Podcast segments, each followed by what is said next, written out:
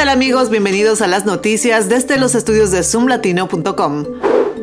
Un residente del condado de Montgomery, Maryland, ha sido diagnosticado con sarampión, lo que ha generado preocupación por posibles exposiciones en lugares públicos. Las autoridades de salud instan a las personas que estuvieron en esos lugares durante ciertos horarios a estar atentos en los síntomas del sarampión y buscar atención médica si es necesario. El sarampión es altamente contagioso, pero los brotes son raros debido a la vacuna.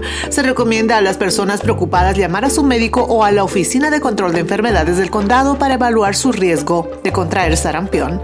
Más información la encuentra en nuestra página zoomlatino.com.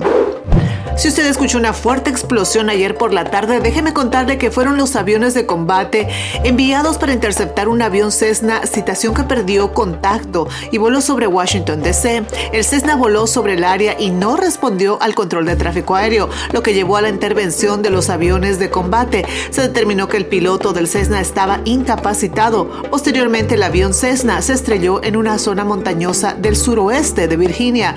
Los aviones de combate no causaron el accidente según funcionarios de defensa. El gobernador Westmore y otros nueve gobernadores demócratas han escrito una carta instando a los editores de libros de texto a que no cedan ante la censura impulsada por legisladores republicanos y padres conservadores.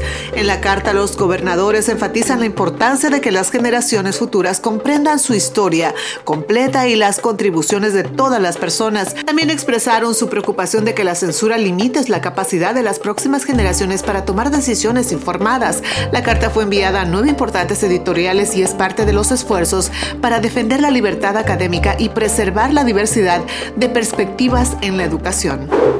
Así llegaron las noticias más importantes del momento. Les saludó Silvana Quiroz desde zoomlatino.com.